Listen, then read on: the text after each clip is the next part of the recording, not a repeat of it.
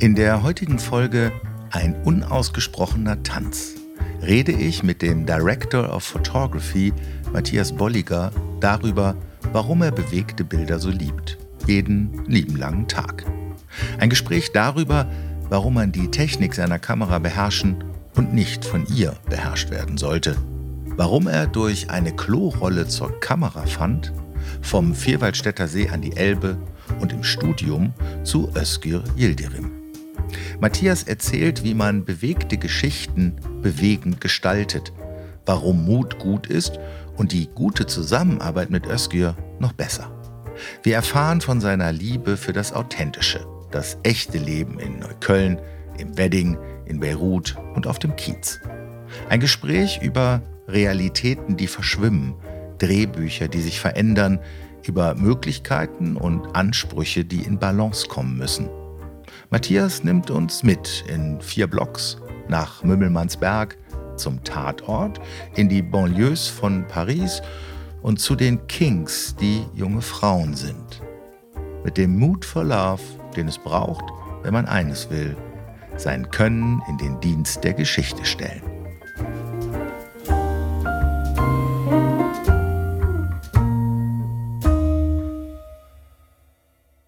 Lieber Matthias, schön ähm, hier bei dir zu sein in Hamburg, bei dir zu Hause. Ähm, wir haben das dem lieben Jesko Kref zu verdanken, oder du hast es dem lieben Jesko Kref zu verdanken, weil der in dem Podcast, den ich mit ihm gemacht habe, auf meine Frage, mit wem sollte ich denn noch sprechen, gesagt hat, auf jeden Fall mit dem Matthias Bolliger. Und habe gesagt, was macht der denn? Er hat gesagt, der ist Kameramann. Und zwar von ein paar ganz spannenden Filmen und Serien solltest du unbedingt machen. Ähm, vier Blogs hast du gemacht, Chico hast du gemacht, Para hast du gemacht, du hast mit Sido Blutbrüders gemacht, du hast Tatorte gemacht, du hast eine ganze Menge gemacht. Aber wie wird man eigentlich Kameramann? Gut, also hallo Michael, schön, dass du da bist. Ja, wie wird man Kameramann? Ich glaube, da gibt es keinen richtigen Weg. Stimmt, ich, ich, du Kameramann ist Ich kann sagen, wie ich Kameramann geworden ja. bin, ja. Ich war vier, ich war auf der Toilette und das Toilettenpapier war alle. Hieß also, da war also diese quasi Kartonrolle und ich habe diese Kartonrolle mir in, Gesicht gehalten und durchgeguckt und dann habe ich festgestellt, ah, man kann die Welt so einrahmen damit. Und bin dann da anscheinend eine Stunde lang ja. da äh, auf der Schüssel sitzen geblieben, bis dann irgendwann meine äh, Mutter kam und gefragt, was machst du denn da? Ich gucke durch die Welt. Und ist jetzt leicht anekdotisch, aber im Prinzip ist es das, dieses Einfassen, dieses ähm, ja, Prägen, Gestalten von Welten, von Geschichten. Das ist das, was mich bis heute begleitet. Und jetzt denkt man vielleicht zuerst Kameramann, ja gut, was macht denn der gute Mann? Er stellt eine Kamera auf und drückt auf Record. Ähm, das war jetzt die simple Version. Wir nutzen in dem Bereich des szenischen Films auch ganz gerne den englischen Begriff das vielleicht ein bisschen klarer macht, äh, dann wird man dann Director of Photography genannt und das macht es vielleicht ein bisschen klarer. Es ist dann doch schon auch die rechte Hand des Regisseurs, jedenfalls in der visuellen Gestaltung. Das habe ich auch gelernt, ne? DOP. Da habe ich auch, ist auf deiner Webseite, ne? Coach DOP, habe ich auch erstmal nachgeguckt. Und ich finde, das klingt auch tatsächlich etwas erhabener als der Kameramann. Genau, von daher danke schon mal für die Aufklärung am Anfang. Du hast gerade gesagt mit dem Regisseur, ich habe das Gefühl, das sollte man relativ früh fragen. Es scheint ja auch im szenischen Film immer Kollaborationen möglicherweise zu geben zwischen den DOPs und Regisseuren. Du hast mindestens einen Regisseur, mit dem du auch sehr gerne zusammenarbeitest, mit dem Özgür Yildirim. Vielleicht ist das auch eine Erwähnung. Absolut. Also ich meine, es gibt da unterschiedliche Wege, wie Regisseure, Regisseurinnen zu ihren quasi Partnern oder rechten Händen am Set kommen, so würde ich es jetzt mal bezeichnen. Ähm, die einen brauchen immer frisches Blut, immer jemand Neues an, anderen, an, an ihrer Seite. Und die anderen, äh, die setzen auf Kontinuität, auf zusammen wachsen und weiterkommen. Und Özgür ähm, ist jetzt halt jemand, den ich seit der Filmhochschule in Hamburg kenne. Und ja, dieses Jahr hat mit 20-jähriges Jubiläum, wenn man es Jubiläum nennen kann. Also wir haben 20 Jahre zusammengearbeitet. Wir waren selber ein bisschen erstaunt darüber. Aber ja, ich würde auch sagen, dass wir 20 Jahre zusammen gewachsen sind. Das heißt, äh, ich habe jetzt nicht nur exklusiv mit ihm gearbeitet, aber all seine Werke habe ich zumindest umgesetzt. Dann gehen wir nochmal den Schritt zurück. Das finde ich nämlich, also äh, lustigerweise, als ich jetzt habe ich vorhin im Vorgespräch gesagt, ich habe mit dem ähm, Galeristen Jochen Meyer von der Galerie Meyer Rieger in Berlin gesprochen. Und die, der hat auch einen Partner, mit dem er diese Galerie macht, den Thomas Rieger. Und da ist auch eine Kollaboration. Und das ist auch in deren Zusammenarbeit ein ganz wichtiger Begriff, auch wie sie Kunst begreifen. Und die haben Silberhochzeit gefeiert. Also das ist schon ein bisschen länger liiert. Nachdem du dann äh, Toilettenpapier gereicht bekommen hast und die Linse erstmal wieder aus der Hand gelegt hast, aber die Filmhochschule war dann schon vorprogrammiert. Wie, wie ist die Spanne zwischen vier und 18 oder ja, 20 verlaufen? Gute, gute Frage. Das hat zwei Einflüsse. Das sind meine Eltern. Also einerseits mein Vater, der zwar in dem Sinne nie professionell Filme gemacht hat, er hat Kunst unterrichtet und war selber Maler oder ist äh, noch heute selber Maler und hat relativ exzessiv Super 8 betrieben in den 80er Jahren, wo ich groß geworden bin. Und meine Mutter ein bisschen dann überlappend später, in den 90ern, war sie Moderatorin beim Schweizer Fernsehen gewesen. Zuerst bei, äh, beim klassischen TV, dann später noch beim Radio. Und ähm, durch beide habe ich so einen Einblick. Natürlich, meine Mutter jetzt ja das professionelle Arbeiten, aber das klassische Fernsehen. Sie hat eine Kultursendung moderiert, dann sind die immer dahin gefahren, haben damals äh, relativ aufwendig noch die Moderationen extra gedreht mit einem Team zu den jeweiligen Kulturbeiträgen. Und da konnte ich ab und zu mit. Sie hat auch ein, zwei Live-Sendungen gemacht. Das ist zwar eine ganz andere Welt, als ich heute zu Hause ja. bin, aber es hat mich sicher geprägt. Ja, auch interessant, ne? dass das von, von zu Hause. Ich habe gerade so ein bisschen mitgedacht, mein Bruder ist ja auch Maler und den hatte ich auch in, dem, in unserem Gespräch gefragt, so wie war das eigentlich bei unseren Eltern? Haben die das so bedingungslos eigentlich unterstützt? Und meine Eltern kommen jetzt gar nicht aus der Kunst, aber er gesagt, ja, also die Unterstützung der Eltern schadet nicht. Und bei dir dann Malerei und Bewegtbild kommen ja schon zusammen da im Prinzip, ne? Vielleicht ist es ja, das, ja. Du bist in Luzern aufgewachsen? In der Schweiz, ja. Ja, in der Schweiz. Und wann hast du dich dann entschlossen, die Schweiz zu verlassen? Ähm, da war ich Anfang 20 und es war klar, ich möchte das studieren. Ähm, es gibt ja verschiedene Wege, dann auch jetzt wirklich Kameramann zu werden, auf deine Urfrage. Ähm, der eine Weg ist durch Praxis und der andere Weg ist klassischerweise durch ein Filmhochschulstudium, wo man das wirklich studiert im, in dem Sinne und dann halt im Laufe des Studiums seine Verbindungen, seine Connections macht. Und bei mir war das Zweite so äh, angedacht gewesen. Ich habe mich an verschiedenen äh, deutschen Filmhochschulen beworben. Äh, ich wollte eigentlich nach Deutschland, weil damals in der Schweiz gab es zwar zwei Ausbildungen, die Filmemacher ausgebildet haben, aber nicht im speziellen Kameraleute. Das wäre jetzt heute anders, aber damals gab es das nicht. Deswegen war jetzt so Deutschland für mich der große Nachbar nebenan, ähm, sprachlich zumindest artverwandt. Und ähm, ja, ich habe dann auch in Ludwigsburg, was eigentlich die bekannteste Filmhochschule ist, äh, die Aufnahmeprüfung gemacht, wurde nicht genommen und das ist meine späte Rache, dass ich heute da dann lehre und äh, als Coach und Dozent unterwegs bin. Aber es hat mich dann äh, in einem Jahr nach Berlin zuerst verschlagen. Ja. Ähm, habe eine einfachere Schule zuerst mal äh, gemacht, die staatliche Schule für Film- und Fototechnik und das war sehr, sehr theoretisch und auch es gab damals irgendwie, äh, das war Anfang 2000, Haushaltssperre, Haushaltssperre Berlin und nichts konnte repariert, nichts konnte angeschafft werden. Ja. War zäh, aber es hat doch eine, trotzdem eine gute Basis gesetzt und danach habe ich äh, mich beschlossen, noch einen Aufbaustudiengang Film der Universität Hamburg, das ist heute die Hamburg Media School, zu machen. Das waren dann zwei intensive Jahre, aber total praktisch, also die Ergänzung zum Berliner Teil. Wie habe ich mir so ein Studium vorzustellen? Was macht man da? Was macht man? Das ist eine gute Frage. Wenn, wenn man da nie war, kann man sich vielleicht das auch schwerlich vorstellen. naja, es gibt halt, also zumindest in Hamburg war es so, wir waren vier Gewerke, die da aufgenommen waren. Es wurden nur immer sechs Leute aufgenommen. Ähm, es gab immer diesen kleinen, äh, kleine Anekdote, dass die Filmausbildung so teuer ist wie eine äh, deutsche Bundeswehr-Jetpilotenausbildung. das, das mag sein, äh, ich habe es jetzt nie nachgerechnet. Aber ich hatte das Glück, äh, unter sechs Kameraleuten zu sein, die für zwei Jahre genommen wurden. Es gab dann noch Regie, Drehbuch und Produktion. Und im Prinzip hatte man einerseits äh, theoretischen Unterricht äh, in Dramaturgie oder Bildgestaltung, viele Gastdozenten, so wie ich es heute auch selber tue, die reinkommen und, und zu unterschiedlichen Themen oder ihren Ansätzen berichten und natürlich jedes Semester einen größeren Semesterfilm, eine Semesterarbeit. Und da wurde ich damals auch mit Ös, mit Özgür ausgelost. Also das war jetzt gar nicht so die okay, Liebe ja. sofort auf den ersten Blick. Also es war klar, er heißt jemand, der Feuer hat. Er war sehr jung damals. Ähm, Aber es hat das Los hat das entschieden und äh, bin ich sehr dankbar für. Ja, ja, ja. Das habe ich gedacht, auch als, als was ich von dir gesehen und gehört habe. So, also Kollaboration scheint ja auch wirklich eine große Rolle zu spielen, weil so viele unterschiedliche Gewerke zusammenkommen an so einem Filmset.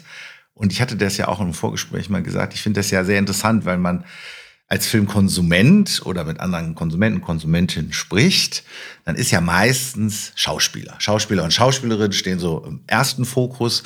Dann der Regisseur, die Regisseurin, ist so der nächste Schritt. Die Großen kennt man dann auch noch. Also bei Autoren, Drehbuchschreibern wird schon ziemlich dünn. Und bei den DOPs eigentlich, weiß ich nicht. Also bis auf Michael Ballhaus, wenn du jetzt in der Menge fragst, kennt. Dabei ist ja ein Film eigentlich immer ein Gemeinschafts- Projekt, wo und noch ganz viele andere Menschen ja mitwirken, damit es funktioniert. Zum Beispiel der Editor, also der ja. Schnittmeister, ist komplett genau. hinten runtergefallen ja, ja, in der Aufzählung von dir. Ja. Auch. und noch ein paar ganz viele andere wahrscheinlich, der Zehnbildner und die Zehnbildnerinnen. Sag doch noch mal ein paar andere Gewerke, wo wir gerade dabei sind. Ach gut, ich meine, es gibt natürlich, man nennt die Position die Head of Departments, also die leitenden Positionen im Film. Also neben Regie äh, haben wir natürlich eben, wie gesagt, Kamera, dann haben wir Szenenbild, dann haben wir Kostümbild, Maskenbild, Ton ist jetzt ist ein eigenes Gewerk, aber ja. nennt man jetzt zum Beispiel so nicht. Aber ganz sicher, die vier bis fünf sind die Vertreter am Set, die wirklich äh, eng sind.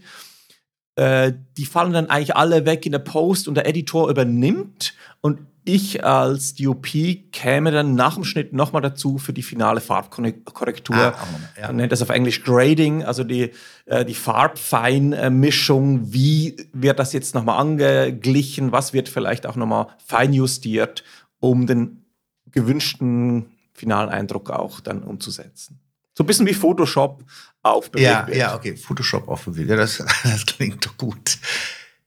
Wenn wir jetzt gerade bei technischen Sachen sind, du hast gesagt, dein, dein Vater hat früher 8 Millimeter gemacht. Wir können ja mal in den Millimeterbereich gehen. Was, was, wenn wir auf der technischen Seite, also es gibt 16 Millimeter, es gibt 24 Millimeter, es gibt analog, es gibt digital, es gibt Farbe, es gibt schwarz-weiß. Ähm, was, äh, wie geht man als Ausdruck, wie geht man an diese Themen ran? Wie wichtig ist die Technik letztlich in dem, was du tust? Also generell ist natürlich jetzt für meinen äh, Fachbereich, für meine äh, Profession es ist eine Mischung aus Technik und Gestaltung. Ich glaube, wir kann, könnten uns jetzt darum äh, streiten, ob Film eine Kunst ist. Ich glaube, es kommt jetzt sehr auf das Machwerk drauf an. Ich würde sicher sagen, dass es Gestaltung ist. Ja. Ähm, aber generell ist es, dieses Bildgestalterische ist quasi in erster Linie eigentlich eine gestaltende äh, Kunst, mit Hilfe von Technik. So ja. würde ich es formulieren. Ja. Also die Technik bildet die Basis und die muss man auch beherrschen, aber man darf sich nicht beherrschen lassen von ihr. Vielleicht so rum. Ja, also man muss schon wissen, was wie eine Belichtung funktioniert, was eine Blende ist, was Verschlusszeiten sind. Also wie bei der Fotografie dann möglicherweise, das sollte man schon beherrschen, wenn man. Ja, wenn man was damit ausdrücken will, sollte man es kennen. Sollte man es kennen. Du hast ja gesagt, du unterrichtest, aber du bist ja auch mal unterrichtet worden und in einem deiner Gespräche geht es um einen, der dich unterrichtet hat, nämlich über Haag Bohm, ähm, der gesagt hat, ich glaube, da ging es um eine Tatort-Szene, äh, der gesagt hat, wenn es ein Problem gibt, sprich es an. Kannst du da ein bisschen was zu sagen? Deshalb sind wir natürlich jetzt quasi schon in der Hochform des ja. szenischen Filmemachens, nämlich in dem Moment, wenn es darum geht, wirklich Inhalt in Bilder oder in eine Szene zu setzen. Ja. Oder auch das Staging, also das heißt, wo stellen wir die Figuren in unserer Planung zumindest überhaupt mal hin? Das ist ja nicht so, dass der Schauspieler einfach macht, was er will. Ähm, das kann durchaus mal vielleicht bei einer Szene sein, die total emotional ist, es mir im Freiraum gibt. Aber normalerweise gehen wir als Regie und Kamera schon ans Set und haben eine Idee, was wir visuell erzählen wollen, weil es soll ja eine, einer Gesamtkonzeption auch folgen. Das heißt also auch, ähm, die Idee über den Raum mit der Szenebildnerin, mit dem Szenebildner lange diskutiert und ausgesucht. Äh, wo spielt das? Welche Atmosphäre hat das dann in Zusammenarbeit mit dem Oberbeleuchter, der dann zu meinem Department wiederum gehört? Aber auch mit der Regie, wo wir uns vielleicht ganz am Anfang ausgetauscht haben über Moods, über Stimmungen, über Bilder, ähm, was ihm vielleicht auch wichtig wäre, inhaltlicher Natur. Und jetzt fragst du, ähm, Probleme direkt anzusprechen. Das war so eine Tatortszene, das kann man jetzt mal vielleicht als kleines Beispiel nehmen. Das ist jetzt die konkrete Ausführung. Ähm, da ging es darum, dass ähm, inhaltlich beim Tatort ähm, äh, im Flughafen Hannover inhaltlich äh, ISIS-Terroristen durch den Flughafen geschleust mhm. werden und die quasi die ganzen Sicherheitskontrollen umgehen. Äh, nach Buch gehen die so durch Kabelschächte oder unterirdische Gänge des Flughafens und kommen so direkt aufs Vorfeld. Und ähm, der echte Flughafen hat uns angeguckt, neben dem es total schwierig gewesen wäre, da zu drehen oder war vielleicht auch nicht möglich, war das so eng, diese Kabelkanäle, dass es eigentlich schon fast eher das Buch gefährdet hätte. Man muss nämlich sagen, eigentlich würde das gar nicht gehen. Okay. Also mussten wir etwas finden, ähm, dass das inhaltlich überhaupt möglich macht, das zu äh, äh, ermöglichen. Äh, und da äh, sind wir dann in der Messe Han äh, Hamburg am Schluss gelandet und haben die ganze unterirdische Welt, unterirdische, unterirdische Welt des Flughafens Hannover in Hamburg gedreht. Weil da gibt es ganz mannshohe Kabel- und Versorgungsschächte. Die sind aber, wenn man reinkommt, ist da immer ein Lichtschalter, weil da müsste auch Kabel verlegt ja, werden, ja. obwohl die Licht unabhängig sind von außen, gibt es da halt einfach Deckenlicht. Aber das hat insbesondere mir, aber auch Özgür nicht gefallen, inhaltlich oder atmosphärisch, so dass äh, es einfach langweilig ist, wenn die da reinkommen und da ist einfach hell. Und im Prinzip ging es jetzt darum, wie lösen wir dieses kleine Problem, dass unsere Bundespolizisten, Wotan Wilke Möhring und äh, Franziska Weiß, kommen jetzt da rein und jetzt wollen wir einfach behaupten, sie müssen ihre Taschenlampen ziehen, aus atmosphärischen Gründen.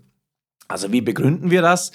Äh, wir hatten ein Problem, weil eigentlich kann man da Licht machen? Also haben wir es halt die, die Not zur Tugend gemacht, so dass dann quasi, äh, ähm, Wotan sagt, gibt es hier kein Licht, das wirklich ja. ausspricht im Film und Franziska, nachdem sie ihre Karte da an den Schalter gehalten hat, sagt, nee, meine Keycard passt ja nicht. Ja. Das, ist jetzt, das ist jetzt keine grandiose Lösung, aber es ist ein Ansatz, inhaltlich etwas möglich zu machen, was der Autor behaupten muss, damit die Geschichte funktioniert. Und wir behaupten oder unterstützen das jetzt auf der äh, Location- und umsetzungstechnischen Seite, ja. sodass es halt auch Sinn macht. Vielleicht zum Thema Sinn machen. Ich habe, äh, wenn, ich, wenn ich mir die Zusammenarbeiten, du sagst ja Ös, also mit Özgür Yildirim, anschaue, dann ist das Erste, was mir dazu einfällt, Authentizität. Es ist, ich habe noch nie vor vier Blogs etwas gesehen, deutsch produziert, was mit dem mithalten kann, was ich aus dem amerikanischen Raum zum Beispiel kannte, wo ich immer das Gefühl hatte, da wird irgendwie anders erzählt, da ist mal mehr drin, das sind halt echte Menschen, die man irgendwie damit in Verbindung setzt und es wirkt nicht so gestellt, um es mal mit meinen Worten zu sagen. Das war das erste Mal, dass ich so ein Wow-Erlebnis hatte. War das damals schwierig, so eine Art der Erzählung? Ich habe dann Chico erst viel später gesehen, also der ist ja von 2008, glaube ich. War das damals mit Widerständen verbunden, Film so zu begreifen? Also etwas in der Realität, also in dem Fall in Hamburg, Möbelmannsberg, spielen zu lassen, mit Menschen mit Migrationsgeschichten, könnte man sagen, an der Stelle. War das, war das, war das, war das so neu, wie ich das empfunden habe? Ist natürlich jetzt eine Geschmacksfrage, äh, ja. ob man dem deutschen Fern Fernsehen unterstellt, es gibt da nichts anderes Authentisches bis dahin. Ich weiß, dass es viele so empfunden haben. Ich glaube, es ist auch ein großes Lob an Özgür und seine Art zu inszenieren. Das ist er. Ähm, er ist auch in Hamburg, im Hamburger Osten aufgewachsen. Jetzt nicht direkt in dieser Drogengeschichte von Chico, aber doch nah, genug nah dran, dass er wusste, von was er da spricht und was er da redet. Ähm, und somit, ja, das Authentische ist, ist für ihn, ich glaube, er, würde einfach sagen, ich glaube das nicht. Oder so ja. würde niemand reden, ja. was man halt dann, ja. wenn irgendein Dealer sagt, hier, wo ist der Stoff, dann würde er ja, sagen, das, das, sagt einfach keiner. Also in echte jedenfalls nicht. Also es hat keine Glaubwürdigkeit. Genau. Ja. Jetzt bei vier Blocks hat er inzwischen so ein, äh, so ein Renommee gehabt, jedenfalls in der Branche, dass man gesagt hat, okay, wenn, wenn man jetzt Özgür nimmt, dann wird er viel ändern, aber es kommt jedenfalls äh, nicht äh, schlechter zurück, als es äh, weggegangen ist. Und ähm, hat sich das dann auch mit der Zeit einfach rausgenommen. Ähm, wir haben so Auflösungsgespräch, das heißt, wir nehmen uns un ungefähr immer so zehn Tage Zeit vor einer Produktion und gehen wirklich Szene für Szene durch und tasten die sowohl auf dem Kern ab, was erzählt diese Szene uns eigentlich inhaltlich, was wollen wir den äh, Zuschauer mitgeben. Und das bedeutet dann etwas sowohl für unser eigenes Verständnis der Szene, aber auch für die visuelle Umsetzung am Ende des Tages. Daraus leitet sich dann auch dieses Staging ab, was ich vorhin erwähnt habe, also die Positionierung der ja. Darsteller im Raum. Und es ist einfach ganz zentral, dass, äh, äh, dass wir da auf Probleme, wenn wir beim, beim Auflösen auf Probleme stoßen, dass wir denen auch wirklich nachgehen. Jetzt dieses Lichtschalter-Thema wäre so was im Kleinen, ja. wo ich sage oder Özgür sagt, aber warum sagt sie das? Warum macht er das? Ja. Das sind oft sehr, sehr inhaltliche Fragen, ja. wo man sagen könnte, ja, aber das macht doch der Drehbuchautor. Ja, eigentlich schon, aber gerade bei Serien haben die auch einen gewissen Druck und da gibt es Versionen über Versionen und Wünsche über Wünsche. Und ich glaube, niemand hat die Zeit, sich zehn Tage hinzusetzen und wirklich jede Szene auseinanderzunehmen. Wir machen das halt, weil wir es selber für uns brauchen. Und ich glaube, da wird dann schon die ein oder andere Baustelle auch behoben. Ja. Und äh, sind wir auch sehr dankbar in den letzten Zusammenarbeiten, sowohl bei vier Blogs, aber auch bei Para, wir sind King. Ähm, dass wir sehr große Freiheiten genießen. Das ist nicht ganz normal, was wir können, was wir umlegen, was wir verändern, was wir oder was dann Özgür streicht äh, nach unseren Gesprächen oder umschreibt oder ablehnt und so weiter und so fort. Also das ist schon Özgür äh, am Ende des Tages, der das so prägt und wenn du oder wenn du das dieses Lob aussprichst, dann äh, ist das sein sein sein äh, sein Sein als Regisseur und unsere Kooperation im Hintergrund. Ja, weil es, glaube ich, das ist auf jeden Fall als Lob gemeint, weil es so eine Echtheit bekommt. Und das ist ja eigentlich schön, wie du den Prozess auch beschreibst, um das auch da eigentlich darauf hin zu überprüfen. Und da geht es ja sehr viel eben um gesprochene Sprache. Es geht natürlich um Geschwindigkeit. Es geht natürlich auch um eine zeitgeistige Jugendsprache, die es trifft. Übrigens da nur so eine Randbemerkung. Ich fand, es sehr interessant, ähm, wie, wie stark natürlich auch die Hip-Hop-Kultur auch heute dann die Musik prägt während in Chico das noch gar nicht so war. Obwohl ja mit Lady Bitch Ray auch jemand mitgespielt hat, äh, die aus dieser Hip-Hop-Szene kam. Aber da ist die Musik eher noch so ein bisschen rock'n'rollig geprägt. Es gibt so unterschiedliche Ansätze. Das würde man heute wahrscheinlich auch wieder anders machen. Also die, diese Zeitgeistigkeit fand ich, fand ich auf jeden Fall sehr bemerkenswert. Und jetzt ist, drängt natürlich die Frage auf, wie gelingt dir das, mit der Kamera das zu stützen? Also du hast es ja in einem anderen Gespräch auch mal gesagt, so ich, ich verstehe mich als jemand, der die Geschichte unterstützen muss. Das ist eigentlich mein Job. Ich muss die Geschichte ähm, so unterstützen, dass jetzt diese Echtheit, diese Authentizität, diese Energie, das sind ja auch immer sehr energetische Themen, die da verhandelt werden. Ähm, wie passiert das? Kurz gesagt, es geht nicht ums beste Bild, es geht ums richtige Bild. Das ist natürlich so ein bisschen jetzt plakativ. Ähm, ich glaube, es ist das auch, was den szenischen Spielfilm von der Werbung unterscheidet. Bei der Werbung geht es um ein nehmen wir mal Scheinbild, vielleicht ein bisschen äh, plakativ jetzt, aber es geht darum, um ein möglichst ideales Abbild, eine möglichst tolle, tolle Umsetzung. Und das ist nicht im Vordergrund ähm, im Spielfilmbereich. Natürlich weiß man, wo da in einem Raum oder so die bisschen die die, die, tolleren Winkel liegen und es ist jetzt nicht so, dass man die extra vermeidet und schon auch ab und zu äh, nutzt, aber es geht natürlich in erster Linie immer darum, und das ist eigentlich die Profession äh, des Chefkameramanns, äh, wie er auf Deutsch heißen würde, oder des DOPs, ähm, die Geschichte voranzutreiben. Und ich mag diesen Begriff eigentlich Visual Storytelling sehr gerne, weil der macht ein bisschen klar, ja, auch wir Kameraleute sind Geschichten erzählen und probieren unter der Koordination der Regie, so wie Regie die Schauspieler führt, so wie Regie natürlich auch mal äh, in Absprache mit der Kamera äh, vielleicht auch etwas ablehnt, aber auch etwas willkommen heißt, was er nicht dran gedacht hat. Also es ist einfach ein gemeinsames Sparring, ein gemeinsames Weiterentwickeln. Ähm, wir sind also dazu da, eine visuelle Welt zu schaffen, weil ich meine, Theater und Hörspiel sind auch schön, aber jetzt machen wir nur mal Film. Ja. Und wenn wir also Film, äh, Film reden, dann reicht es mir halt nicht, wie man es teilweise im Vorabendprogramm sieht, dass dann einfach da äh, Talking Heads sind. Ja, das ist ein abgefilmtes Spiel, aber das ist ja nicht eine eigene Stimme. Und ja. ich würde jetzt einfach dafür dastehen, zu sagen, die Kamera hat eine eigene Stimme und die sollte auch gehört werden. Und die Kamera ist ja dann, also so wie ich es empfinde, so als Betrachter, die Kamera ist sehr nah dran, die Winkel verändern sich, es, du greifst diese ganze Energie der Szenen auch mit der Kamera nochmal auf, dass man immer das Gefühl hat, man ist dabei, ohne dass es so bemüht wirkt. Also, dass man so das Gefühl hat, das muss jetzt irgendwie wackelig sein oder so. Das ist es irgendwie auch nicht. Also, ich versuche das mal so für mich als Betrachter zusammenzufassen. So, es ist halt nicht so, wie es vielleicht dann bei den ersten Dogma-Filmen oder so, wo es dann wichtig war, jetzt so eine ganz andere mhm. Authentizität nochmal zu schaffen, sondern es bleibt, es ist schon eine Distanz, aber es ist halt, die Kamera flirrt viel und geht dieses Tempo der Sprache, der Musik, der Figuren, die ja auch oft durcheinander, also es ist ja auch viel Sound im Raum, oft, ne? Also im Prinzip, das ist einfach äh, meine Art, Handkamera zu machen. Ja. Ähm, es ist ja auch so, dass ich dann wir haben uns durchaus die Möglichkeit, äh, bei einfacheren Szenen mache ich das auch ganz gerne, dass ich mich dann hinten neben Özgür einen Monitor setze und ich auch zwei Leute haben, die für mich schwenken. Zum Beispiel eine einfache Dialogszene am Tisch. Da muss ich gerade bei einem äh, Handkamerafilm nicht unbedingt die Kamera halten, weil ich glaube, ich kann sinnvolleres tun in der Zwischenzeit. Koordination mit dem Licht, Vorausdenken für die nächste Szene, Absprache mit Özgür, als jetzt diese Kamera wirklich physisch dann ja. zu halten. Ja. Aber ähm, es gibt natürlich immer auch den Ansatz, wo ich sage, jetzt will ich selber machen. Ich ja. will äh, hier das Gefühl vermitteln. Das sind meistens die Szenen, die mir nur mit einer Kamera drehen und die zweite mal beiseite lassen und sagen, okay, das ist jetzt für eine Kamera inszeniert und meistens auch ein bisschen längere Takes. Gerade bei vier Blocks, äh, bei Para gibt es auch Plansequenzen, wo man probiert eine längere Strecke mit den Darstellern, äh, ja, mit ihnen das äh, zu erleben.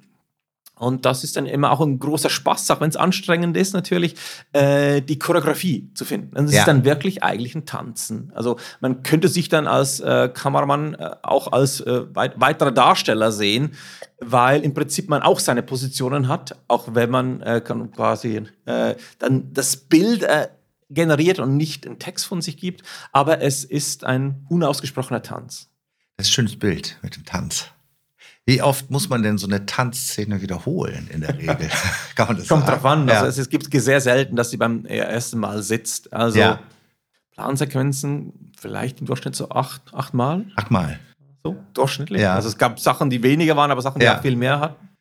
Also man braucht schon Ausdauer auch an so einem Set, ne? Ja, Mit also ich würde schon sagen, es ist ein Marathonlauf. Also wenn wir das jetzt so gucken, jetzt bei Para, wir sind King, der letzten Projekt, was ich jetzt die zweite Staffel dieses Frühjahr gedreht habe, da hatten wir 66 Drehtage für sechs Folgen, das heißt also elf Drehtage äh, für eine Folge, die 45 Minuten ist.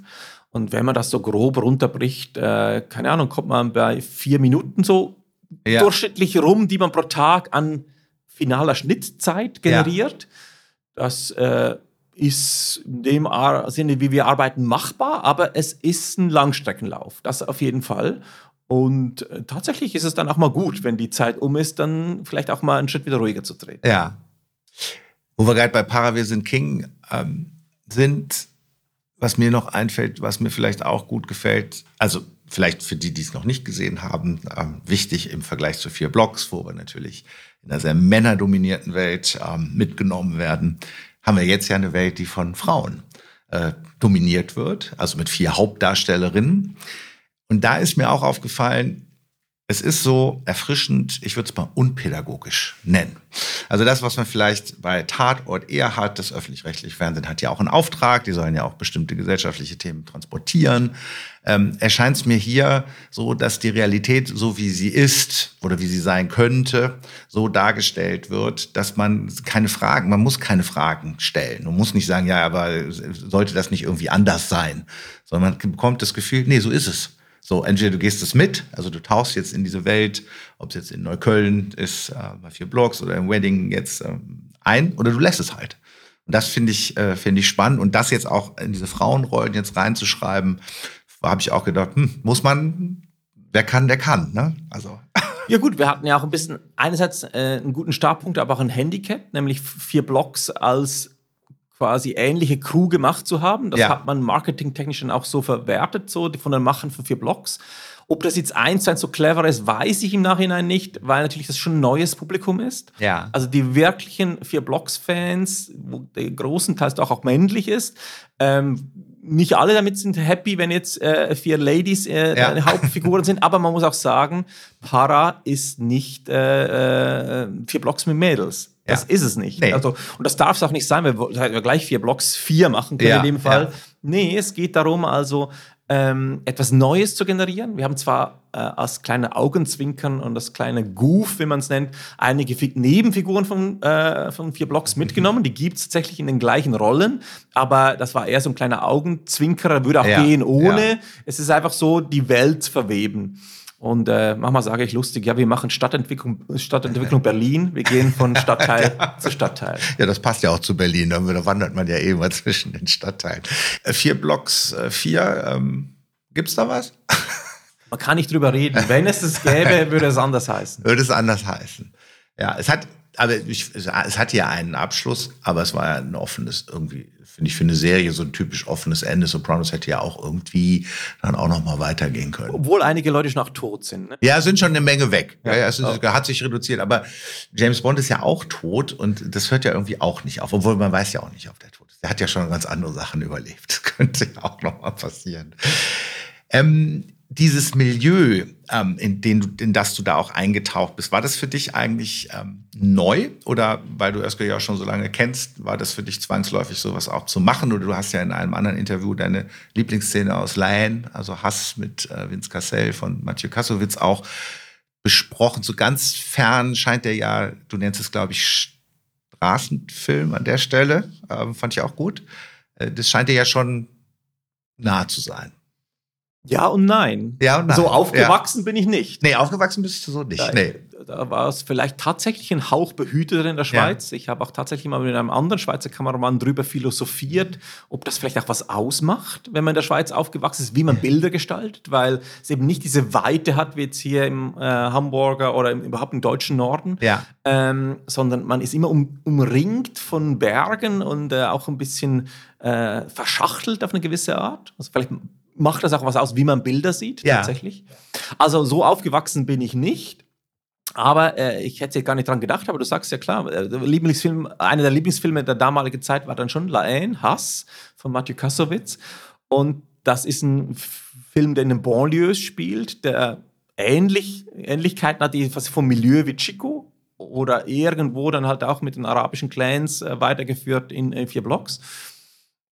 Also es hat mich fasziniert, und ich glaube, das ist sowieso das, was mich am Beruf des Chefkameramanns oder des DOPs so hält, dieses Eintauchen in verschiedene Welten, da dreht man irgendwie einmal auf einem Hochseetanker, dann ist, war ich mit alten jüdischen Frauen äh, in Israel äh, länger unterwegs bei einem verrückten Schönheitswettbewerb, der heißt Miss Holocaust Survivor.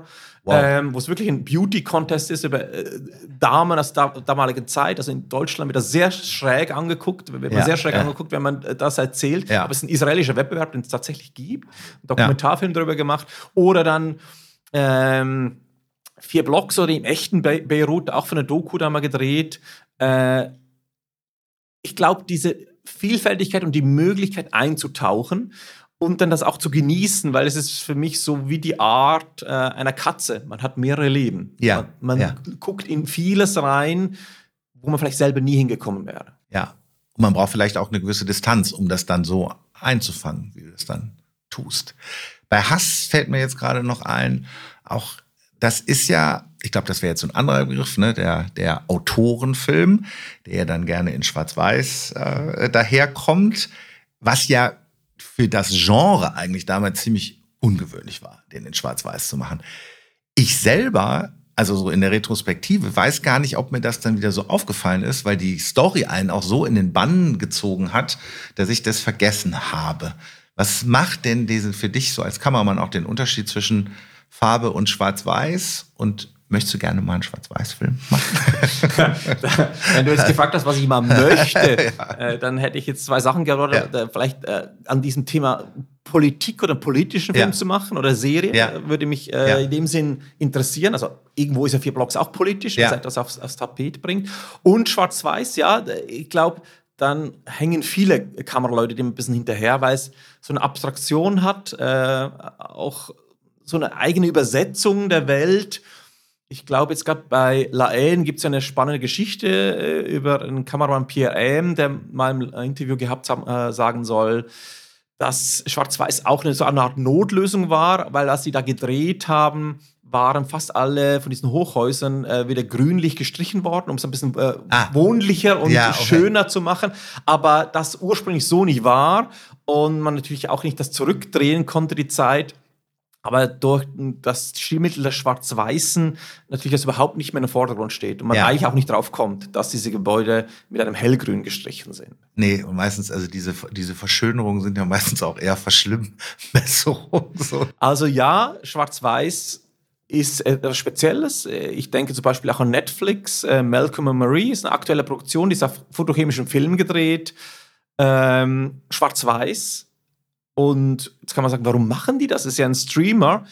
Es geht halt um, um die Textur, um die Oberfläche, um die gewisse Unperfektion, ähm, die Film hat, die der Aufnahme im Transport durch die Kamera selber. Es ist nicht so perfekt wie ein digitales Bild, was ja. von einer ja. digitalen Kamera äh, entsteht. Jetzt kann man dem äh, entweder äh, nostalgisch nachtrauen, aber es gibt ja verschiedene Kombinationen. Es muss nicht unbedingt immer fotochemischer Film sein, aber Schwarz-Weiß an sich ähm, hat natürlich was Arthouse-mäßiges, was viele vielleicht Verleiher dann auch ein bisschen abschreckt und sagt, ja, ja. Die, sagen uns die Leute, ja, das muss ja Kunst sein, da will ich nicht rein. Ja. Aber ich glaube, das war auch damals vielleicht mit Laen und mit Hass ein schönes Beispiel, zu sagen, nee, es ist wirklich ein Straßenfilm, ein, rau, ein rauer Stoff in diesem artifiziellen Schwarz-Weiß. Ja. Also man braucht doch immer einen Stoff dazu. Es ist jetzt nicht so, dass man sagt, ich will jetzt einfach schwarz-weiß drehen. Nee, klar. Ja. Es gab auch mal kurz die Idee, Chico Vielleicht auch, auch von ja. Laen inspiriert. Schwarz-Weiß ja. wurde dann auch ziemlich schnell vom Verleih abgelehnt und das ist auch gut so im Nachhinein. Ich glaube, er hat seinen Weg jetzt gefunden, so die Farbigkeit oder die Welt, die man dann gefunden hat in der Farbe, ist schon passend.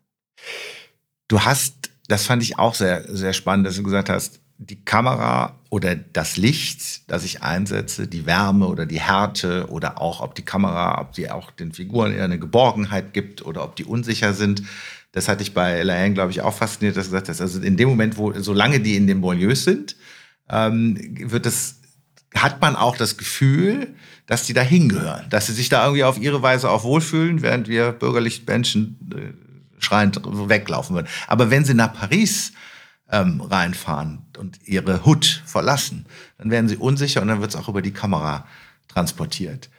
Bei Chico hat man auch das Gefühl, dass Möbelmannsberg so für die Figuren irgendwie stimmig erscheint. Es wirkt nicht so krass hart, wie es möglicherweise in echt ist. Mhm.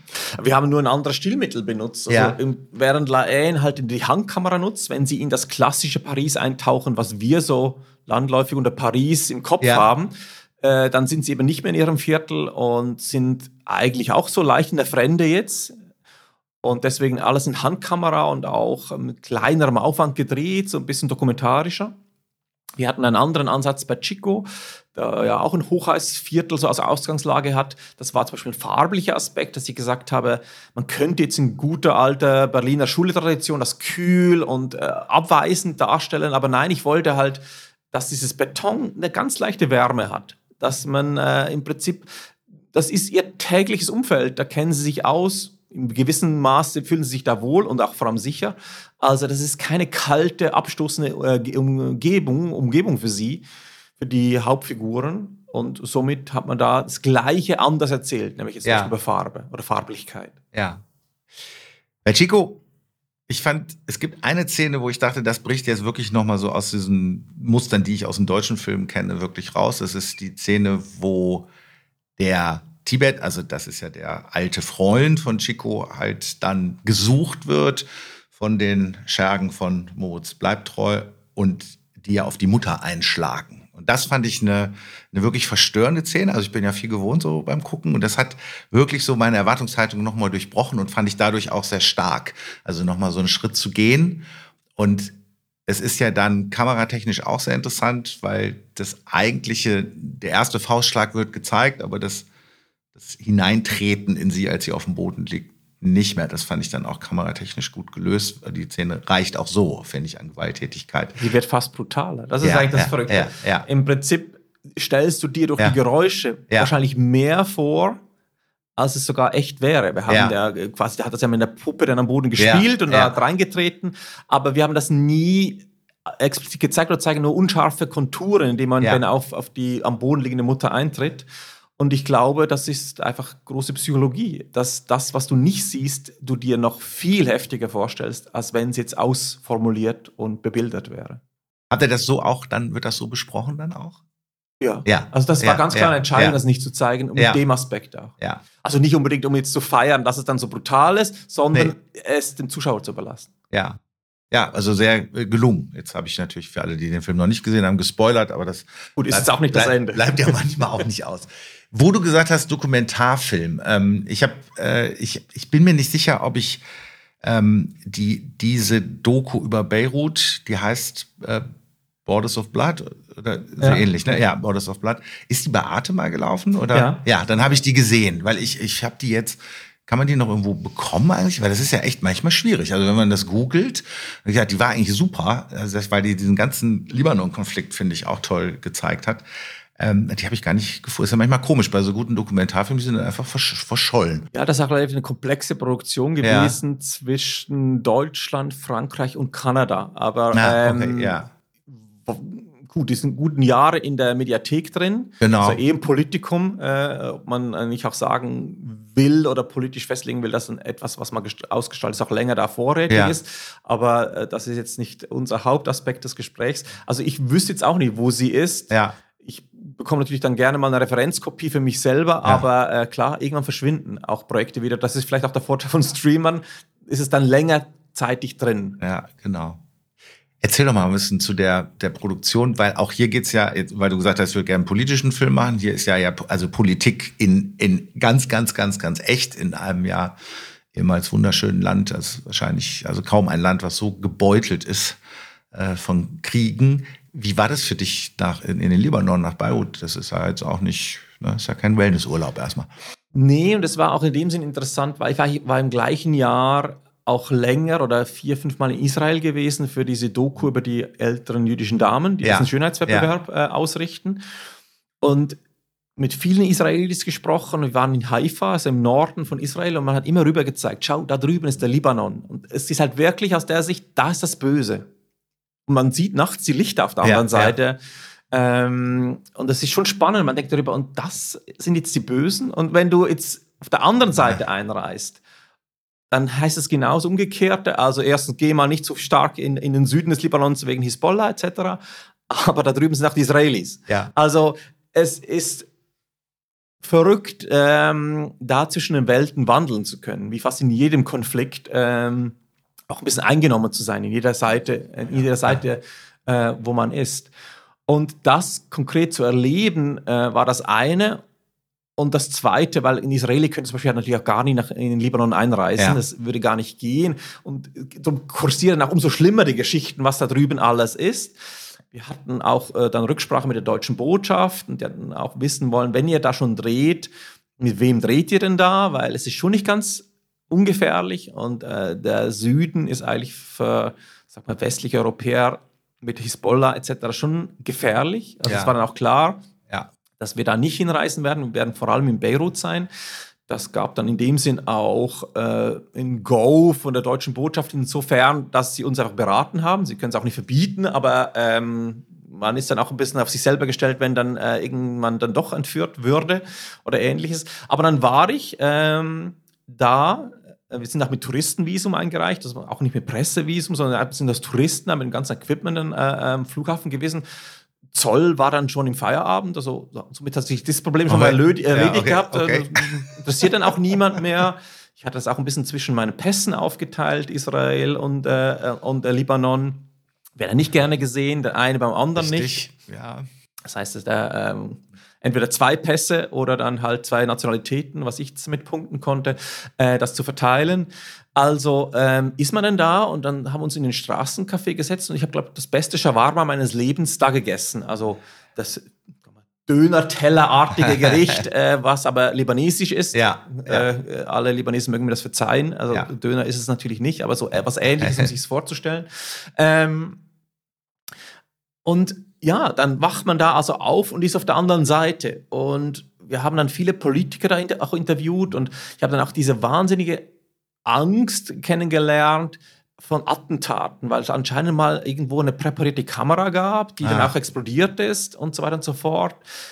Also wir haben dann halt auch, um diese Geschichte zu verstehen, mit vielen Politikern äh, gesprochen aus, aus der Zeit.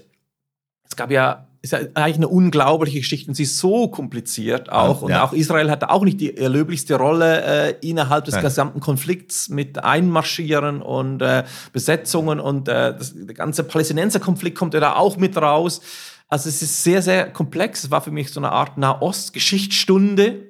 Ähm, auch unsere Abendgespräche. Natürlich hat, haben die arabischen, äh, libanesischen äh, Beteiligten natürlich eher ihre Sicht geschildert.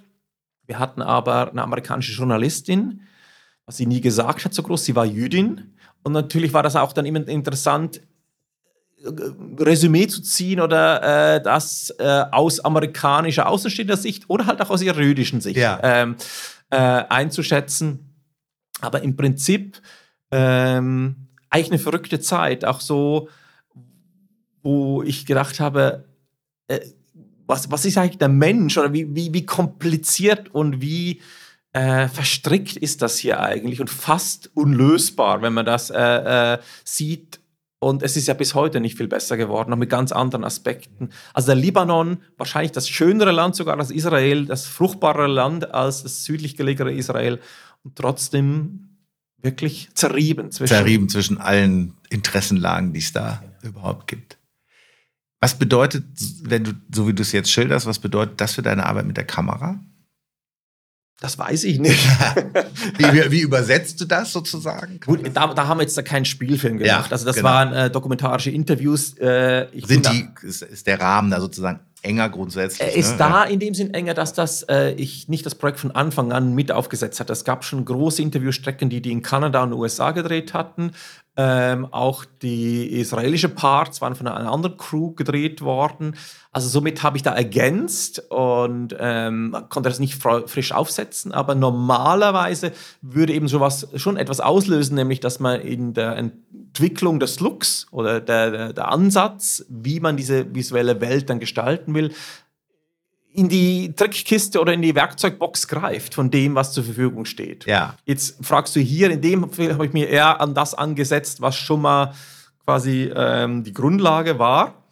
Aber nichtsdestotrotz, normalerweise folgt oder äh, ist eigentlich im Vorfeld einer, einer Produktion eine Lookentwicklung, dann der eigentliche Drehen, am Schluss das Finishing, die Endfertigung in der Farbkorrektur. Also das ist dann vorher im Prinzip, wird der, wird der Look. Interessanterweise, äh, finde ich spannend, weil nämlich vier Blocks und dann Libanon, weil natürlich auch, es gab ja auch gute Beziehungen der Bundesregierung sowohl zu Israel als auch zu den Palästinensern. Und viele Palästinenser, die dann nach Berlin gegangen sind, äh, waren ja Libanesen. Also auch ne, das ganze Clan-Thema, ähm, das hängt auch schon, alles hängt dann doch irgendwie mit allem zusammen. Also ich habe danach mal so ein Standbild gezeigt von vier Blocks und ja. habe das einigen, also unsere, wir äh, hatten so eine Fixerin, wie man das nennt, also eine äh, Producerin vor Ort, die dann quasi die Probleme löst und Kontakte hat. Da habe ich gesagt, schau mal, wir haben so eine Serie, das ist über äh, quasi diese viele Libanese, äh, Libanesen die Community, die, die arabische Community in Berlin, die halt stark von Libanesen geprägt ist. Und sie hat dann geantwortet, dass äh, Kila Ramadan sieht überhaupt nicht wie ein, wie ein Libaneser ja. aus. Und es stimmt natürlich auch, ähm, er ist ha halb Kurde, halb Libanese. Ja, also es okay, ja, macht anscheinend doch was aus, wenn man dann sich auskennt äh, in der Physiognomie. Das ist ja auch, ja, das finde ich ja eh immer total interessant, ne? Also wie stark ähm, auch diese Kenntnis von der, von der Zugehörigkeit zu einer eigenen Ethnie ähm, abhängig ist und was man da dann für Differenzierung hat. Ähm, da müssen, können wir noch ein bisschen was lernen, was das Thema angeht. Nächste Projekte, was läuft gerade? Also Richtung Doku, was, was machst du gerade? Du hast gerade gesagt, du hast Paravision King ähm, zweite Staffel abgedreht. Ähm, Gibt es im dokumentarischen Bereich auch was oder, oder eine andere Serie oder Spielfilm?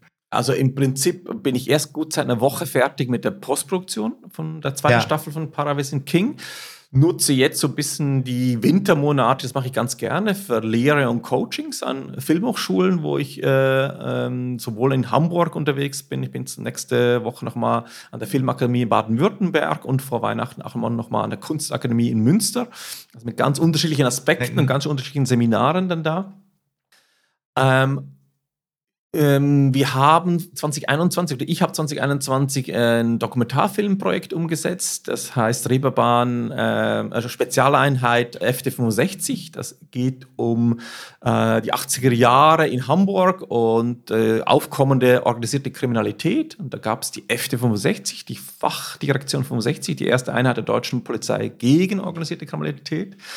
Und das ist eine fünfteilige Serie, die man jetzt auch in der ARD-Mediathek findet. Ähm, und da gibt es jetzt Gespräche, ob man das fortführt, ob das mit der ARD möglich ist, wird man noch, wird man noch sehen. Aber äh, ich würde sehr freuen, weil eigentlich können wir diese Geschichte, wir sind ja in den 70er, 80er Jahren, äh, haben uns vor allem da jetzt umgetan, was mir wiederum eine Lehrstunde Hamburger Geschichte war, weil ich ja auch nicht hier aufgewachsen ja. bin.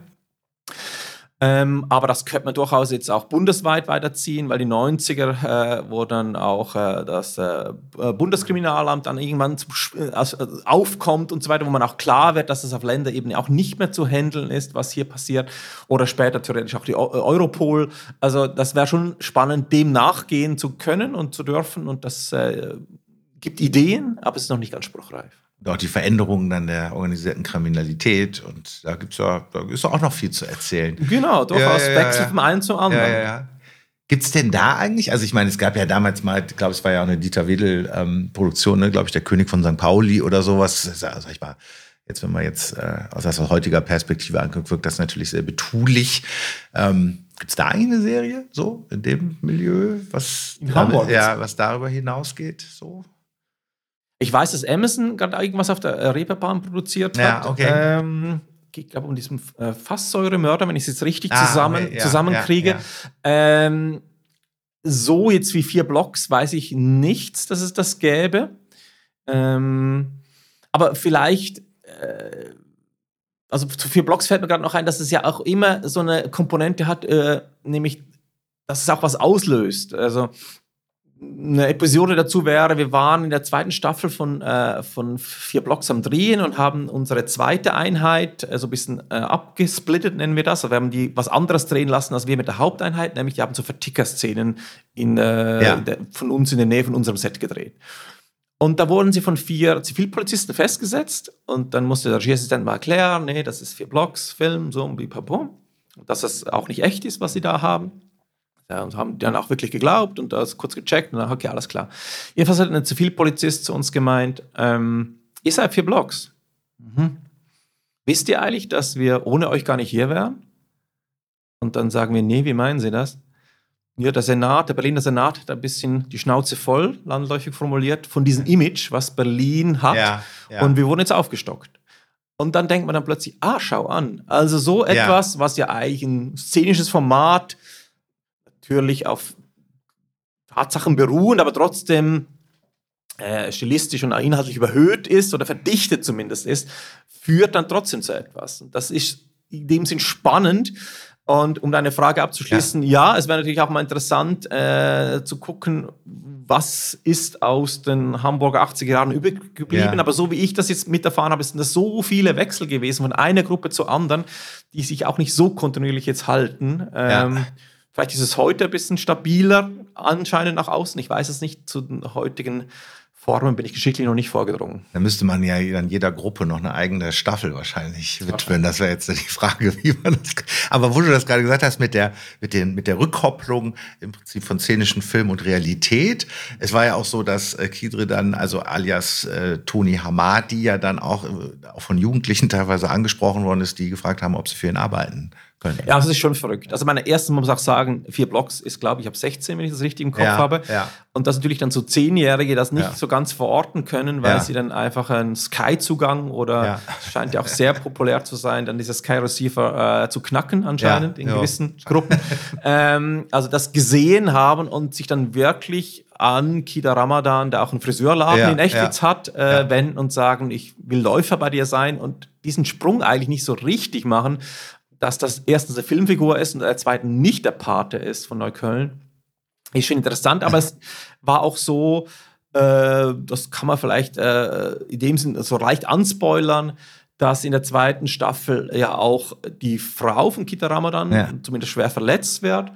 Und dass der oder die Person, die da schießt, eigentlich fast in echt Polizeischutz bekommen musste, weil das so einen Shitstorm ausgelöst hat, dass, dass er quasi die Filmfrau von unserem, unserer ja. Hauptfigur erschießt, dass, ähm, dass es da Wahnsinn. fast äh, ja. äh, wirklich zu polizeilichen echten Maßnahmen gekommen wäre weil dann, das ist ja schon verrückt, dass Leute dann also äh, tatsächlich jetzt mal zuerst mal rausfinden, wer, wie heißt dieser Schauspieler? Ja. Also das ist ja schon mal klar, der heißt anders als die ja. Filmfigur. Ja. Und dann ihn entweder bei Insta oder sonst wo googeln und ihn dann äh, wirklich angehen und ihm drohen also dass dann da der Zusammenhang Wahnsinn. zwischen Filmfigur und Realität so nicht mehr so richtig gegeben ist. Also wenn das bei Erwachsenen sogar teilweise nicht geht, dann kann man auch verstehen, dass es vielleicht bei Zehnjährigen nicht funktioniert. Ja, Wahnsinn. Ja, das ist, das spricht, gut, das spricht natürlich wieder für die eure Fähigkeit zur Authentizität herzustellen in einer Art und Weise. Das ist schon sehr bemerkenswert. Ähm, hat man, verspürt man dann noch mal irgendwie eine andere Verantwortung oder? Ja, schon, aber äh, jetzt muss man, gut, es waren natürlich vier Blogs auch enorm erfolgreich. Das ist, war so eine interessante Mischung, dass sowohl äh, quasi natürlich viele arabische Community-Mitglieder darauf angesprungen sind, aber lustigerweise auch große Teile des Feuilletons, was jetzt vielleicht nicht unbedingt so erwar zu erwarten gewesen wäre. Aber es war dann so, dass da wirklich äh, auch irgendwo habe ich mal einen Tweet gelesen von einem CSU-Politiker, der auch gerade vier ja. Blogs guckt und das auch ge äh, gepostet hat und so. Also es hat eine größere Reichweite gehabt, als man vielleicht so ursprünglich sich mal so ausgedacht hätte. Jetzt kann man natürlich sagen, hat man eine politische Verantwortung? Ja, aber man erzählt natürlich immer noch eine Geschichte, die cineastisch überhöht ist. Ja. Das ist ja nicht eins zu eins Realität. Und ja. das ist dann natürlich eher so ein bisschen, wo man ein großes Fragezeichen bekommt ja, was darf man denn überhaupt noch? Aber dann könnte man eigentlich auch keinen richtigen Tatort mehr machen, wenn man sagt, äh, man kann das nicht thematisieren, wenn es Leute nicht mehr auseinanderkriegen. Ja. Es ist vielleicht bei vier Blogs halt nah an der Realität dran, aber wir haben auch nie behauptet, das sei die Realität. Nee, absolut nicht. Nee, also würde ich jetzt auch so würde ich jetzt genauso sehen. Also die künstlerische Freiheit muss ja erhalten bleiben, weil sonst was. Und es ist ja auch nicht, also da wird ja auch nichts in der Art und Weise glorifiziert, weil du ja auch vorhin gesagt hast, am Ende bleiben ja auch nicht mehr so viele über. Also so ähm, super sexy ist es ja dann auf Dauer auch nicht, wenn man es vielleicht mal aus der Perspektive ja, sich anguckt. Aber auch interessant, wir hatten mal Screenings bei Chico gehabt. Ich erinnere ja. mich, da lief im Rahmen der Berlinale, in einem Rahmenprogramm der Berlinale, da war junger, ich nehme jetzt äh, ein, ein, junger Mann, nehme an, nehme an türkischstämmig, der hat sich gemeldet nach so einem QA, also wo man quasi nach dem Film auch äh, mit dem Machern sprechen konnte.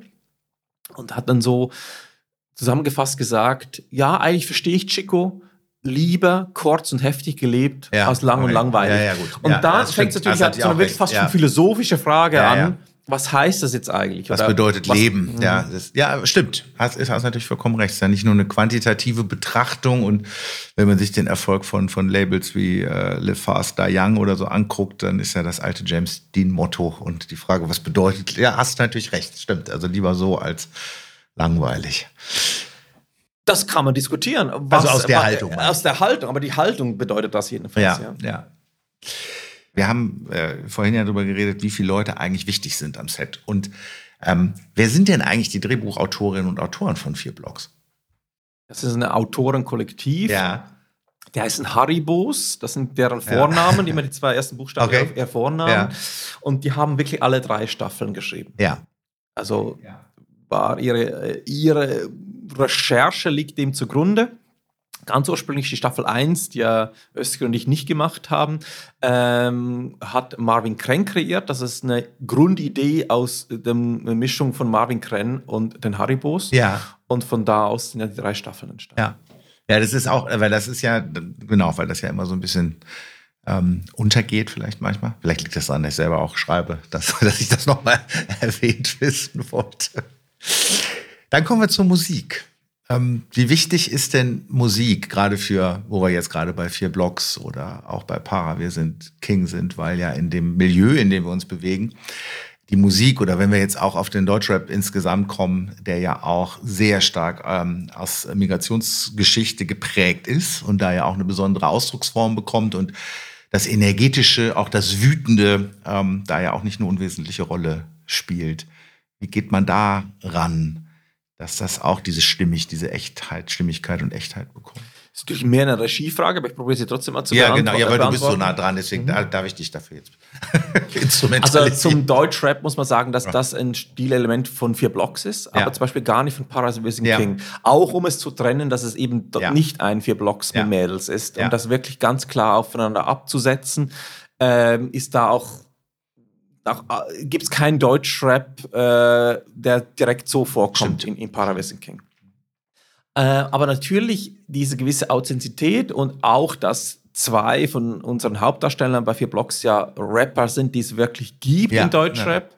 Also äh, wirklich zwei erfolgreiche auch, äh, ja. die man auch kennt, also Wesel und Massiv als äh, Künstlernamen. Ja, Die ähm, natürlich auch eine gewisse Fanbase haben. Ich glaube, das war bei vier Blocks einfach sehr glücklich, die Gesamtkombination, äh, dass man sowohl dann halt eben Leute abholen konnte aus dem Milieu selber oder aus dem, aus dem Umfeld äh, von Neukölln, äh, großen Teile der Deutsch, Deutsch-Rap-Szene, aber halt, wie ich vorhin erwähnt habe, auch ähm, Filmliebhaber, Feuilletonisten, ähm, wurde eigentlich mehrheitlich gut äh, oder interessant besprochen.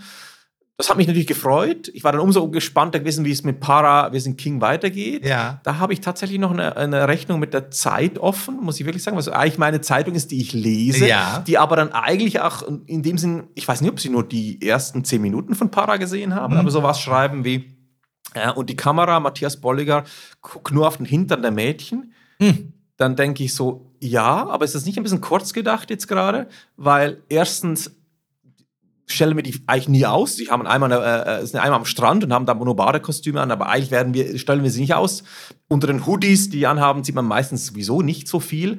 Und äh, weil die eine in einer, äh, als Tänzerin in einer Bar arbeitet, klar sieht man da ihren Po, aber wir filmen da nicht ex äh, explizit drauf. Und dann denke ich so, ja, aber schreibt man das jetzt, weil man es einfach schreiben will? Ist es, das ist jetzt einfach, glaube ich, weil, was gerade so passt, es dahin zu drücken. Jetzt sind da Männer, die machen eine Frauenserie. Aha, dann gucken sie wahrscheinlich auf den Hintern diese, der, der Frauen.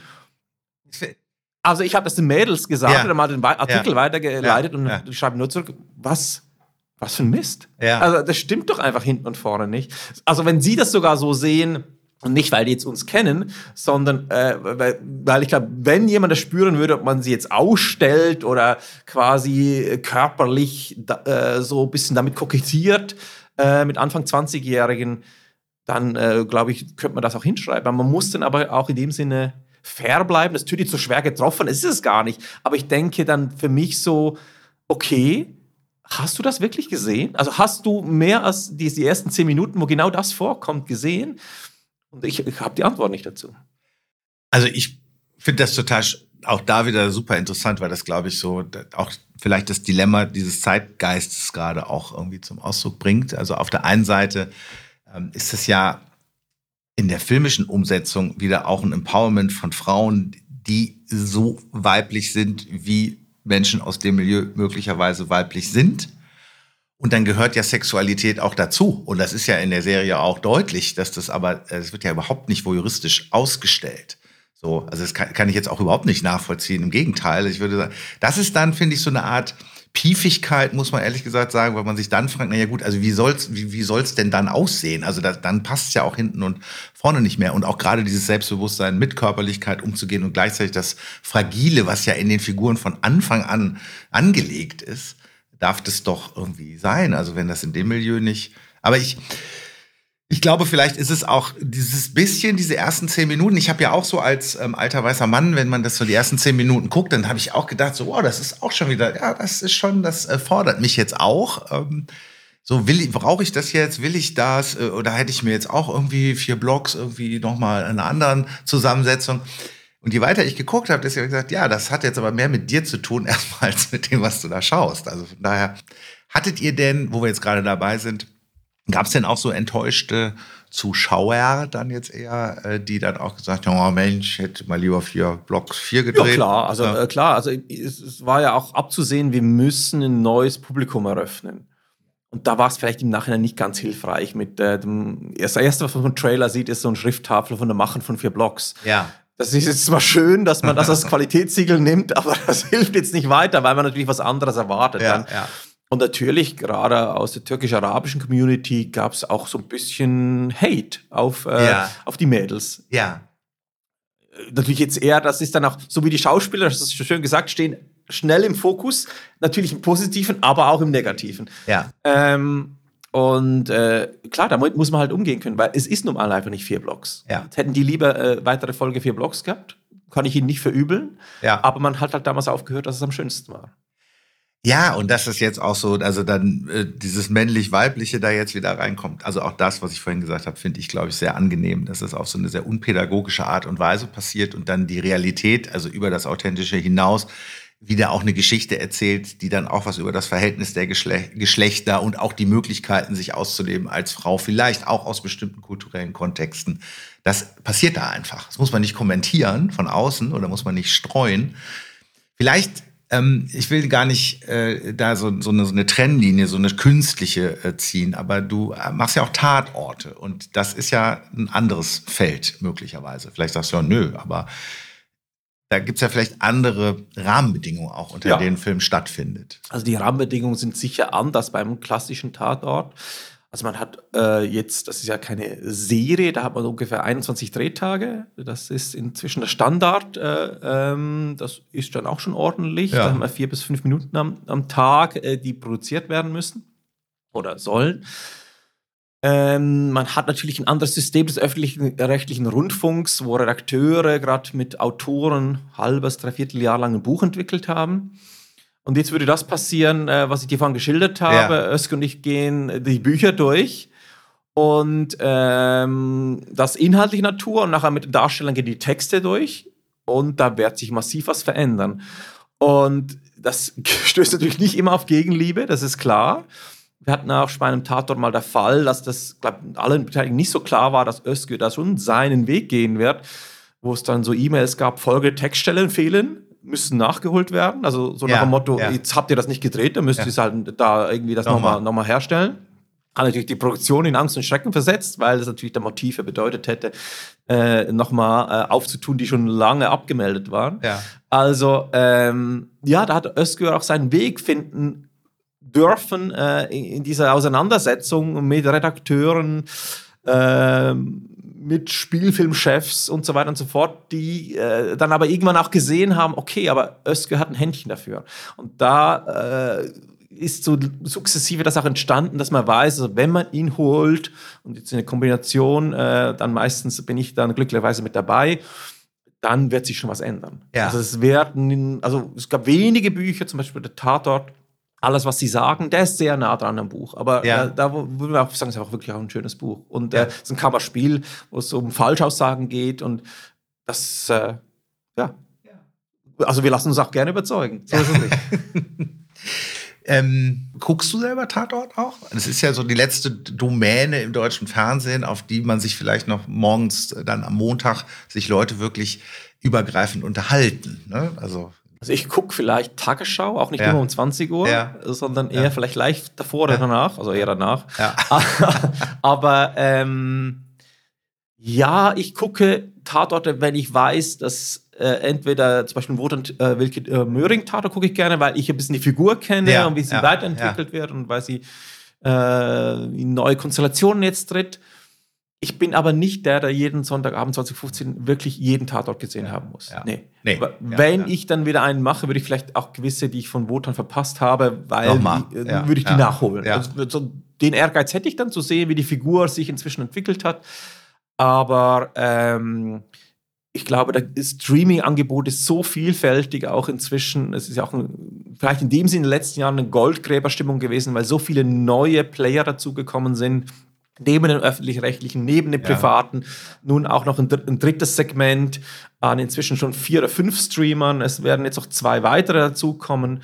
Also da ist viel los. Nicht alle werden es wahrscheinlich überleben in den nächsten zehn äh, Jahren. Ist überhaupt die Frage, braucht man so viel Content? Das kann ich auch nicht beantworten. Anscheinend ja, weil ja. sonst wird es nicht gemacht werden. Aber klar, es wird wie in vielen äh, Elementen oder vielen Branchen unter der Zeit wahrscheinlich so eine Zersplitterung geben. Glaube ich auch. Ja, eine Zersplitterung und dann an manchen Stellen wahrscheinlich auch eine Konsolidierung, weil du ja so viele ähm, Plattformlösung auch hast, ich glaube, dann können die Leute, also irgendwann können sie, also das haben sie selber das Gefühl, das habe ich jetzt schon hundertmal irgendwie in ähnlichen Zusammensetzungen gesehen.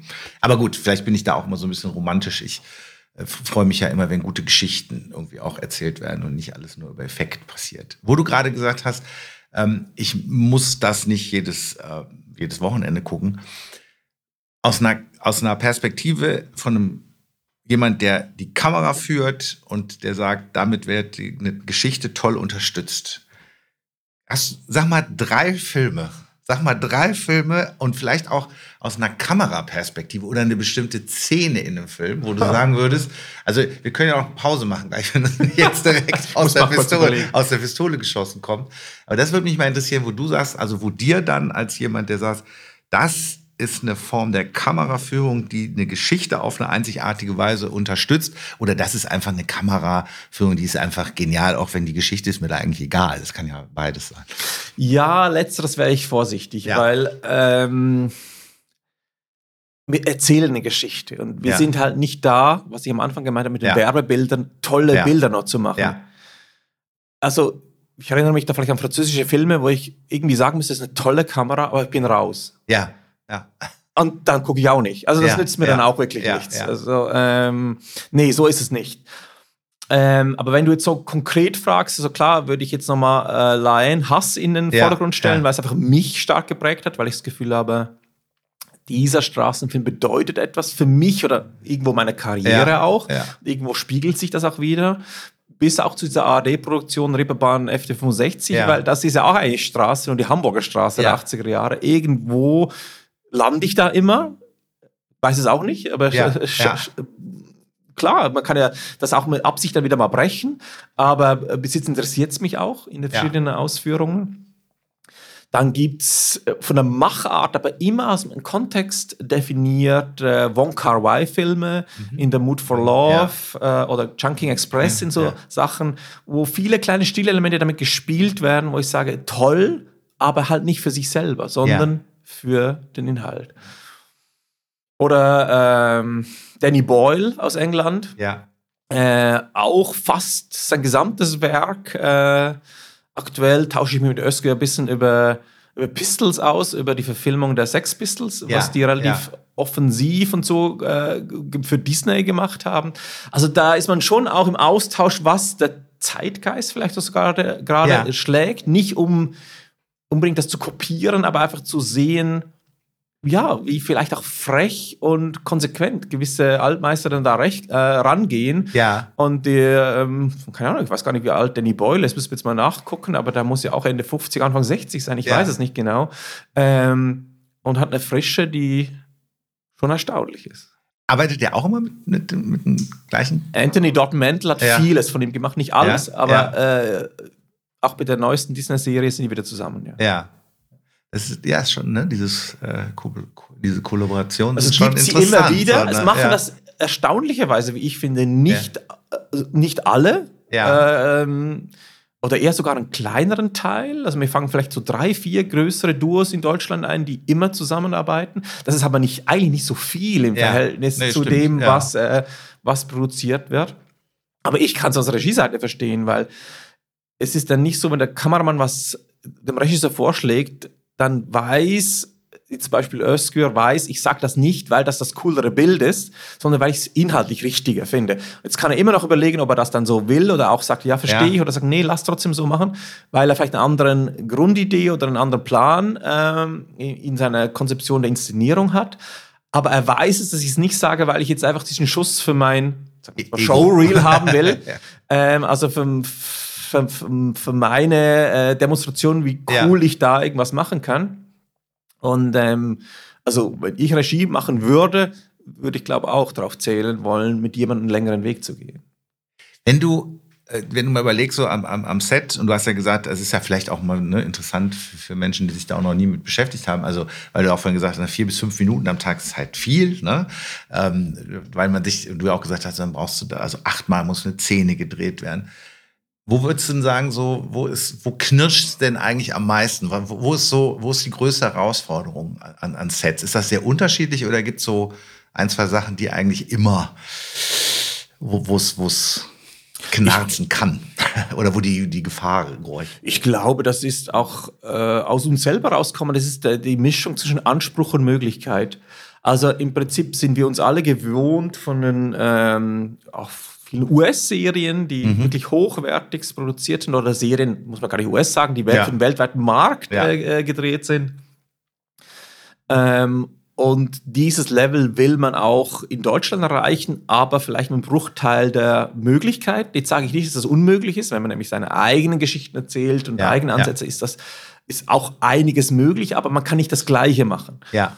Und man kann halt nicht hingehen und sagen, das muss so aussehen wie das, aber du hast eben nur 21 Tage, weil die Amerikaner dann vielleicht, äh, keine Ahnung, 50 Tage dran gedreht haben. Das ist nicht immer so. Es gibt auch amerikanische Serien, die schneller gemacht werden.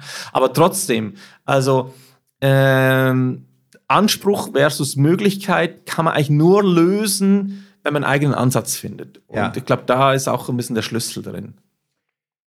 Das ist ja, also ich weiß nicht, ich habe immer das äh, Gefühl, das ist ja auch so, so eine blöde Phrase, immer ja für einen deutschen Film ganz gut. also, wo ich auch manchmal denke, ja, ich weiß dann auch teilweise sogar, was gemeint ist. Ähm, hat das immer was damit zu tun oder braucht man auch ein bisschen mehr Mut? Also so wie ihr den dann vielleicht auch hattet, um das mal wirklich als Lob auch aus. Braucht man vielleicht an mancher Stelle auch mal, wir machen das jetzt auch mal so. Ja, Mut ist gut. Ja, Mut ist gut, ne? Sagen wir es mal so. Mut ist gut also ich habe halt unterschiedliche Erfahrungen mit öffentlich-rechtlichen Produktionen gemacht. Auf der einen Seite, wo es Redakteure gibt, ähm, die sagen, das haben uns doch drei Vierteljahre lang überlegt, jetzt macht doch das auch so. Mhm. Was, was, ja. ist, was ist bestimmt mit euch nicht? Ja. Äh, ähm, heißt euch mal zusammen jetzt? Ja, ich meine, ihr seid doch zur Umsetzung ja, eingekauft und nicht, dass ihr hier das Buch neu schreibt. Ja, kann man so sehen. Und wie gesagt, äh, wenn äh, aus unserer Sicht das Buch gut ist, würde auch niemand was sagen. Äh, auf der anderen Seite werden sie auch lockerer, das haben wir jetzt bei FD65 gesehen. Ja. Hat, hat aber auch sehr stark mit unserem Produzenten zu tun gehabt, der sehr viel abgeschirmt hat, sehr viel über die Kommunikation einfach auf sich genommen hat und gesagt, es wird schon gut, es wird schon gut. Und da auch ein bisschen vielleicht ähm, etwas ermöglicht hat, durch diese Art, dieses Standing, was er auch hatte, ähm, eine Serie äh, jetzt zu generieren, wenn ich da die Kommentare lese in der ARD-Mediathek, wo dann bei FD65 einmal drunter steht, das ist doch Netflix-Niveau und so, sage ich, ja, ich weiß, warum es das ist. Ja, ja. Weil es halt auch ermöglicht worden ist. Ja. Das ist Christian Beetz ja. von äh, äh Brüder Beetz Filmproduktion ja. aus Berlin. Ja, ja. ja also, Produ also Produzenten sind auch nicht so ganz unwichtig, ne? Nee. kann man sagen. Ne? Wer traut sich da was und so? Ja, das gehört ja auch noch zu dem ganzen Gesamtkonstrukt dazu.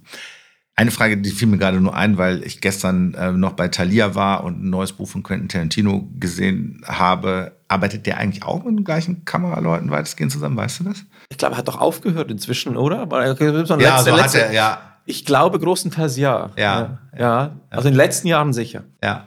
Noch ein Film? Als Empfehlung, bevor ich dir noch eine andere Frage stelle, die ich, glaube ich, wichtig, wichtig finde für dich als, als, als Unterrichtende. Oh, okay. ja, ja. Also ich habe jetzt bitte Bogen zu spannen vom asiatischen ja. Kino mit Wong ja. Kar Wai, vielleicht das, äh, sagen wir, angelsächsische mit Danny Boyle. Und da kann man wirklich vieles ja. der letzten Jahre nehmen.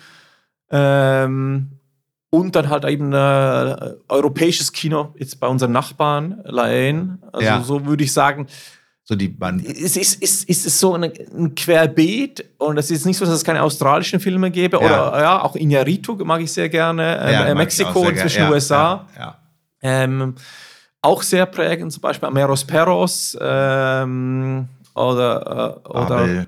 Babel, wie heißt das? 21 Gramm hieß er. 21 genau. Gramm. Das also sehr stark. Toll. Das hat mich ja, in meinem Studium sehr geprägt. 21 Gramm. Sehr schwerer Film, schwere Kost.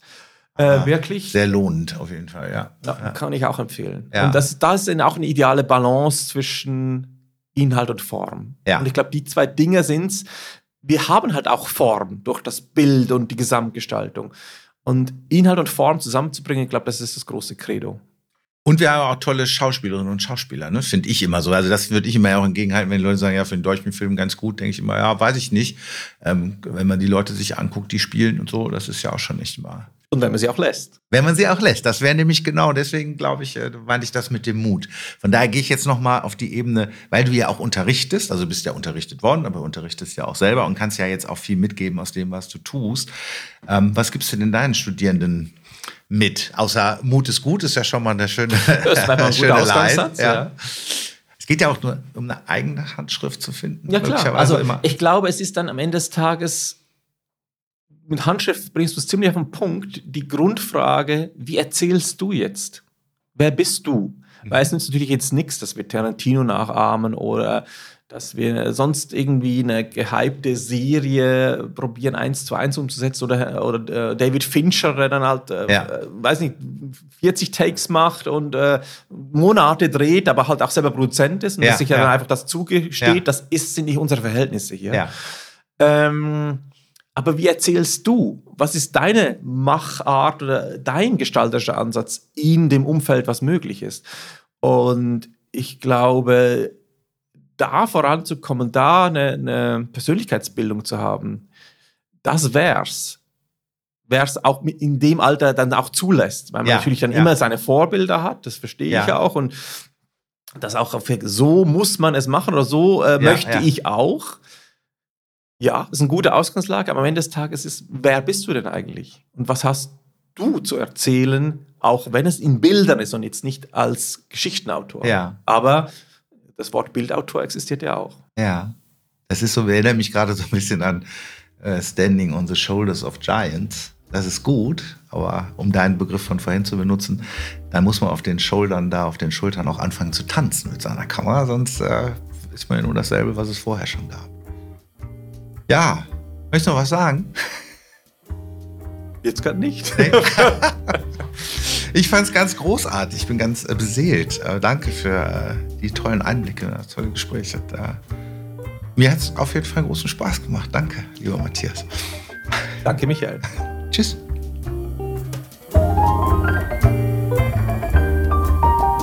Das war Der liebe lange Tag. Der Podcast mit tollen Menschen, die spannende Dinge tun. Eine Produktion von Michael Schellberg und Michael Scheibenreiter Musikbetriebe.